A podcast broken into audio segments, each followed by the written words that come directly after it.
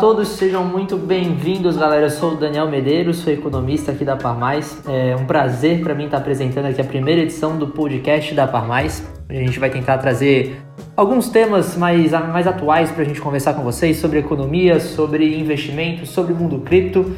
Enfim, hoje a gente vai ter como convidado aqui o Davi Fernandes, que é meu parceiro aqui na Asset, analista da, de, de investimentos aqui da Asset. Tudo bom, Davi? E aí, Daniel, tudo bem? Bem-vindo, cara. Obrigado, vamos lá. E junto da gente vai estar o Bruno Ritter, que é aqui do time de atendimento ao cliente. Tudo certo, Bruno? Como é que você tá? Tudo certo, Dani. Tudo certo, Davi. Eu só queria mandar um abraço aqui para a equipe de CS e vamos oh. tocar. Maravilha, o Bruno já chegou puxando pro time, né? Claro. Davi, manda um abraço pra Asset aí então. Então mandar um abraço aqui pro pessoal da Asset, né? Que, que tá nos ouvindo. Boa. E vamos lá. Galera, como eu comentei ali no, no início, a ideia é a gente trocar um pouquinho com vocês sobre diversos temas. Hoje, para não perder o hype, a gente vai estar tá falando sobre, bom, um dos temas mais que a gente mais tem abordado recentemente, que é o boletim cripto. A ideia é que a gente apresente para vocês um pouquinho mais sobre o mercado de criptoativo, vocês entendam tudo que, que vocês precisam saber de fato para fazer bons investimentos e acho que esse quadro é feito especialmente para quem quer aprender um pouquinho mais sobre o tema e estar tá mais atualizado aí sobre tudo que envolve o mundo cripto. Acho que já para começar, já direcionando aqui a conversa para vocês dois meninos, a gente pode conversar um pouquinho sobre a, a KPMG, que na semana passada uh, anunciou ali que a tesouraria vai estar tá fazendo investimento em Bitcoin Ethereum também. Bruno, acho que você principalmente que é um entusiasta de criptoativos, cara, como é que você recebeu essa notícia? Cara, essa é uma notícia muito boa, né? A KPMG é uma gigante desse mundo de prestação de serviço de, de auditoria e consultoria, né? Uma empresa que tem, acho que mais de 200 mil funcionários, fatura 30 bilhões por ano, então ter esse, essa diversificação é muito legal, é, traz com bons olhos para o mundo cripto, né? Nesses dois últimos anos foi marcado por por essa adoção institucional, né? Então, empresas listadas na bolsa americana, como a MicroStrategy, que é uma empresa de software, já adquire Bitcoin há muito tempo e a gente vê também esses fundos de, de ETF, né, e, e outros fundos do mundo tradicional entrando nesse mercado. Então, nesses últimos dois anos aí, isso foi uma grande marca. Boa. Davi, como é que tu recebeu essa notícia, cara? Olha, essa é uma notícia bem legal para o nosso mundo tradicional, né? A gente vê uma gigante como a KPMG é, entrando no mundo cripto, só para contextualizar, a KPMG teve um faturamento de 32 bi de dólares em 2021. Então, eles não falaram o valor de investimento no, nos criptoativos, mas falaram que eles vão ter muita prudência nos investimentos, como o co-lead lá dessa parte de blockchain falou, é, eles estão skin in the game. É basicamente isso. Vocês acham que eles estão buscando, investindo especialmente em, em Bitcoin, Ethereum, não, não abrindo ainda o, o, o leque de criptomoedas? Né? O, que, que, o que vocês acham disso aí? Cara, geralmente as empresas grandes, assim, elas entram por meio da Bitcoin. Eu achei bem legal elas também entrarem em Ethereum, né? É, não é uma decisão que, de, que rápida de se tomar, então, depois de tomar a decisão, ainda tem meses falando com, com a diretoria, falando com, com acionistas, né? E para personalizar essa compra, como o Davi falou, é uma empresa gigantesca, então eles também precisam comprar de ativos que tenham uma, uma boa liquidez, por mais que seja uh, uma parte menor do patrimônio deles, ainda é, é bastante coisa, né? Então, uh, eu achei interessante eles começarem ali por, pelos investimentos maiores, Bitcoin e Ethereum, mas daqui a pouco, quem sabe, eles começam a olhar um pouquinho mais para os outros protocolos, né? E é um movimento que, que talvez possa puxar outras empresas para o mesmo tipo de, de investimento, Davi? Com certeza. Se uma gigante como a KPMG está olhando esse mercado, acredito que em breve vamos ter muitas empresas é, fazendo esse mesmo movimento. Legal. É, acho que pra, até para a gente explicar um pouquinho mais para a galera sobre conceitos mais básicos desse, desse mundo novo, né?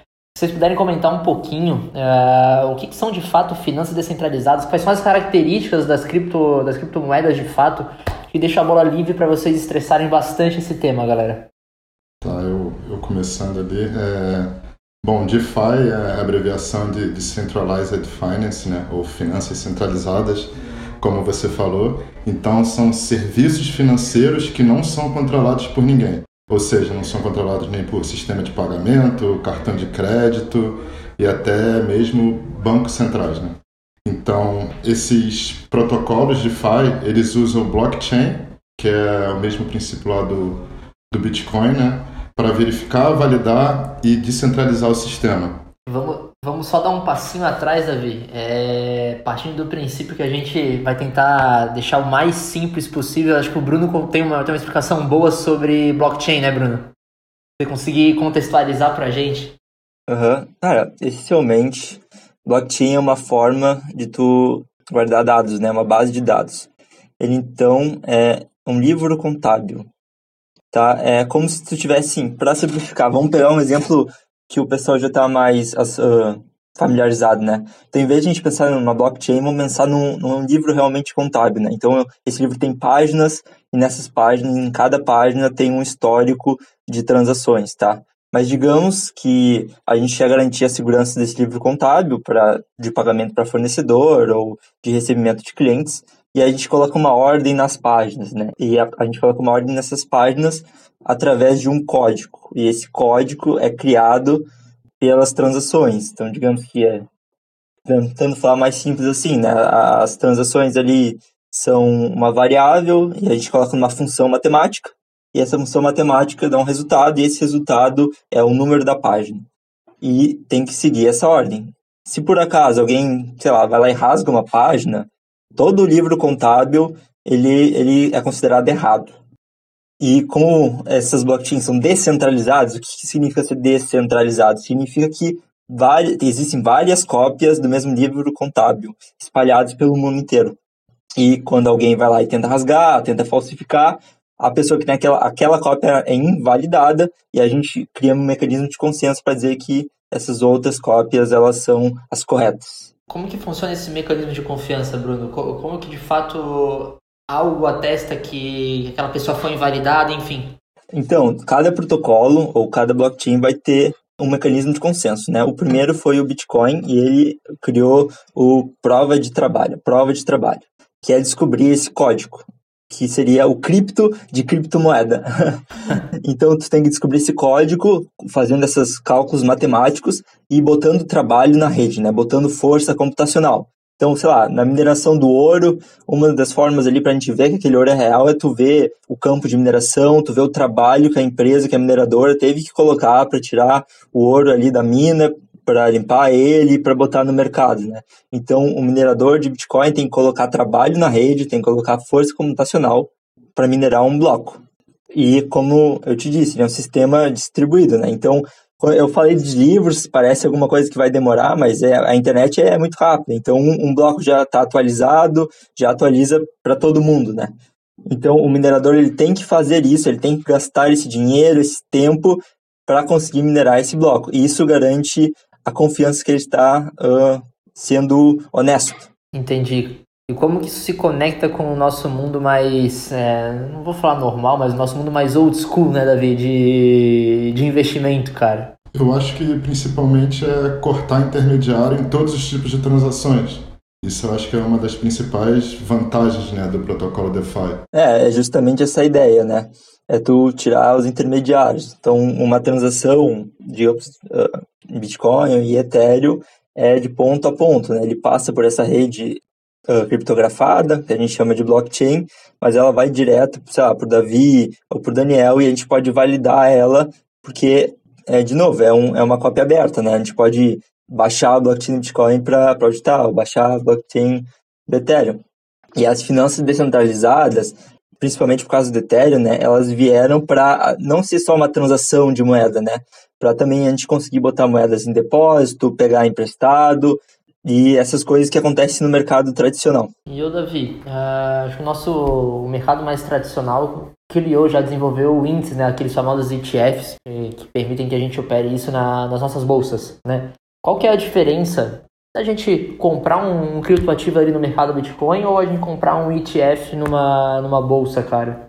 Bom, a principal diferença é que a ETF ela é num, num sistema centralizado, como a gente pode ver, né, como numa bolsa. E esse DeFi, ou o Ethereum, ele vai ser cotado em vários outros exchanges. O ETF geralmente é cotado numa bolsa específica, pode ser brasileiro, pode ser lá fora. E, e esses são cotados em várias bolsas, tem cotações diferentes, né? ETF geralmente tem uma cotação só. E a, a ETF, então, de cripto, ela perde um pouquinho do sentido da cripto em si quando a gente decide operar, Bruno? O que você acha? Se a gente tá, tá, tá usando ela dentro de uma bolsa, né, e não num ambiente descentralizado? Cara, bem legal essa tua pergunta. Tá, então eu acho que a ETF ela funciona pra, tanto para cripto quanto no mercado tradicional da mesma forma, né? Ela é um meio de uma fácil diversificação dos ativos. Ela também facilita ali, então vai estar ali no home broker, é só tu comprar, tem essa diversificação, não precisa tomar cuidado para fazer a própria custódia da moeda, se tu vai deixar na corretora ou não. Então, eu acho que ela é um meio de acesso para facilitar o contato inicial a todo esse mundo, né? Porque é, vários projetos estão sendo lançados novos, manter, ficar estudando criptoativos é uma coisa que demanda bastante, porque é, é muito rápido esse mercado, essa indústria. Então, esse ETF, ah, esses ETFs servem essas funções. Agora, claro, se tu quer ter o Bitcoin, por exemplo, quer ter uma parte em Bitcoin, uma parte em Ethereum, pô, claro, vai lá e comprar direto, né? Até a taxa vai ser menor, tu vai conseguir fazer a própria custódia dela se tu quiser, ou se tu quiser deixar numa corretora que seja confiável, é claro. Agora, se tu quer ter uma diversificação maior entre, por exemplo, os protocolos DeFi, é interessante esse ETF que vai ter ali mecanismos, uma metodologia para selecionar as moedas baseadas nos critérios do, do índice que ele está replicando, e tu vai ter essa diversificação na carteira. Falando um pouquinho ali do, do ETF de DeFi, é, a B3 tá, vai começar a negociar o primeiro ETF de DeFi, né? Com, é, pô, é um ETF ali 100% investido em protocolos de finanças descentralizadas, que são os famosos é, DeFis. O que vocês acharam da novidade? Quais são as moedas ali que estão compostas nesse índice? O que vocês acham? Bom, as moedas que, tão, que, que irão compor esse índice é a Uniswap, a AVE, é a MakerDAO, a Compound, a Ian Finance, a Sushi Swap, a OX, a Syntax e a Curve. Acho que é isso, né? Nenhuma uh, dentro daquele, daquele, daquele mundo que a gente já está acostumado, né, Davi? Exatamente, nenhuma que a gente está acostumado. A gente, o, do mercado tradicional, a gente escuta falar muito em Ethereum e Bitcoin, agora a gente está tá vendo um bicho de sete cabeças na frente, né? Eu acho que até o Bruno pode falar um pouquinho até do que está sendo composto esse ETF para situar a gente, né? E qual, e qual que é o objetivo com ela, né? Beleza, muito legal, cara. Então, uh, vou falar lá, rapidinho ali da metodologia do ETF que eles utilizaram para escolher essas moedas que o, que o Davi nos contou, né? Então, primeira coisa é, vai ser a distribuição ali dos pesos da capitalização de mercado. Como eu disse, para ser diversificado, uh, o peso máximo vai ser de 40% e o mínimo de 1% o peso excedente vai ser distribuído entre elas, né? Uh, o índice está sendo uh, foi feito pela Bloomberg e a categorização dos projetos em DeFi está sendo feita pela área de pesquisa deles, né? Então tem como essa área de pesquisa é um pouco separada ali de, do cálculo desse índice, tem um pouquinho de, ali de análise qualitativa envolvida também. Isso acontece também porque o, o meio de filtro que eles fizeram é que tem que estar tá em, em corretoras americanas, listadas lá, para também ter essa liquidez na hora de comprar os ativos. E as corretoras também utilizam suas próprias metodologias para colocar eles lá. E não pode ser considerado uma security pela SEC, né? Então, não é a mesma coisa que uma ação, não pode ser considerada a mesma categoria que é considerada uma ação ou um, um, um título americano. Bruno, deixa eu te perguntar, a gente sabe que o, no mundo cripto o volume diário de negociação assim, é, é, absurdo, pelo menos falando de Bitcoin, Ethereum e, e, outras tantas, né? Como é que funciona a liquidez das ETFs, cara? Tem, tem, tido muita negociação? Como é que tem sido? Cara, essa ETF, ela acho que capta, captou 30 milhões de reais. Uh, tem outras que são maiores, as primeiras que, que foi a, a Hash 11, que fica mais concentrado em Bitcoin, ela já tem uma liquidez maior na bolsa, sim. Falando um pouco mais dessa também, no, nos ativos que ela comprou, queria voltar um pouquinho ali, falar sobre a Uniswap, que é uma corretora descentralizada, né? Que é bem legal como ela funciona. Basicamente, a diferença é que ela não tem um livro de ordens, então uh, muda um pouco ali a dinâmica na hora de tu trocar ativo um pelo outro. Tem a AVE, que como a gente já falou que agora vai dar para emprestar e depositar para a cripto para render juros. Então, a AVE e a Compound, que está no, no índice, também servem para isso. É mais ou menos, bota teu dinheiro ali no CDB do banco, vai render um juros ao ano, ali liquidez diária, e esse banco vai usar o CDB, vai usar esse dinheiro para fazer empréstimo. Então, funciona mais ou menos assim, tu bota tuas criptos ali, tu deposita para os juros, o protocolo vai emprestar elas a uns juros maiores. A gente tem também a SushiSwap, que é outra corretora descentralizada, são projetos bem grandes esses, né? e assim por diante. É, ou seja, né, Bruno, é, apesar de a gente estar tá falando de um mundo cripto, acho que muito do, do, do, modo de funcionamento traz coisas do nosso mundo mais tradicional, né? Claro que a, adaptado à, à, tecnologia. Exatamente, Dani. A, a, ideia, claro, o mundo tradicional já, já existia há muito tempo, então não está reinventando completamente as coisas, né? Não está tá pegando o que é feito no tradicional e tentando fazer de uma maneira diferente de uma maneira onde tu precisa de menos intermediários, que nem o Davi falou. Então a ideia é tu utilizar menos intermediários para fazer as coisas que tu faz no mercado tradicional e também facilitar e algumas coisas, né? Como por exemplo transferência de ativos de uma corretora para outra, é, emprestar e depositar criptoativos, esse tipo de coisa. Davi, esse de fato é o futuro? O que, que, que a gente enxerga aqui na Asset, cara? Com certeza, esse de fato é o futuro. Nós aqui da Asset já estamos vendo de perto né, esse mercado e com certeza isso vai aparecer cada vez mais na carteira dos, dos nossos clientes. Não sei se a gente pode falar agora, mas vou, vou deixar a pulguinha aí atrás da orelha. Vai ter novidade em breve sobre cripto aqui na Parmais, né, Davi? Com certeza, em breve teremos mais novidades. E eu quero até aproveitar e, e deixar os nossos ouvintes aí para convidar eles a entrar lá no YouTube do Mercado Bitcoin e aprender um pouquinho mais sobre DeFi e outros conceitos desse mercado que tem, tem tudo lá. Eles já gravaram vários vídeos bem legais lá. E acho até para aumentar, quem quiser aumentar um pouco mais até o conhecimento, fica o convite para procurar a Blockchain Academy, que é o site de, de educação ali do, da, do grupo do mercado Bitcoin, enfim. E tem muito conteúdo interessante lá para quem quiser entender um pouco mais desse mundo. Agora, pessoal, eu queria trocar um pouquinho o tema. Ainda vamos ficar nesse mundo mais é, tecnológico, mas recentemente a gente tem visto muito comentário sobre NFT. Bruno, acho que tal qual os criptoativos, talvez você seja o maior entusiasta de NFT que eu tenha conversado aqui na Parmais, cara. Explica um pouquinho mais pra gente sobre NFT, o que, que é, qual que é a função, o que, que você tá vendo sobre, sobre esse ativo, pode, se, se a gente pode chamar assim.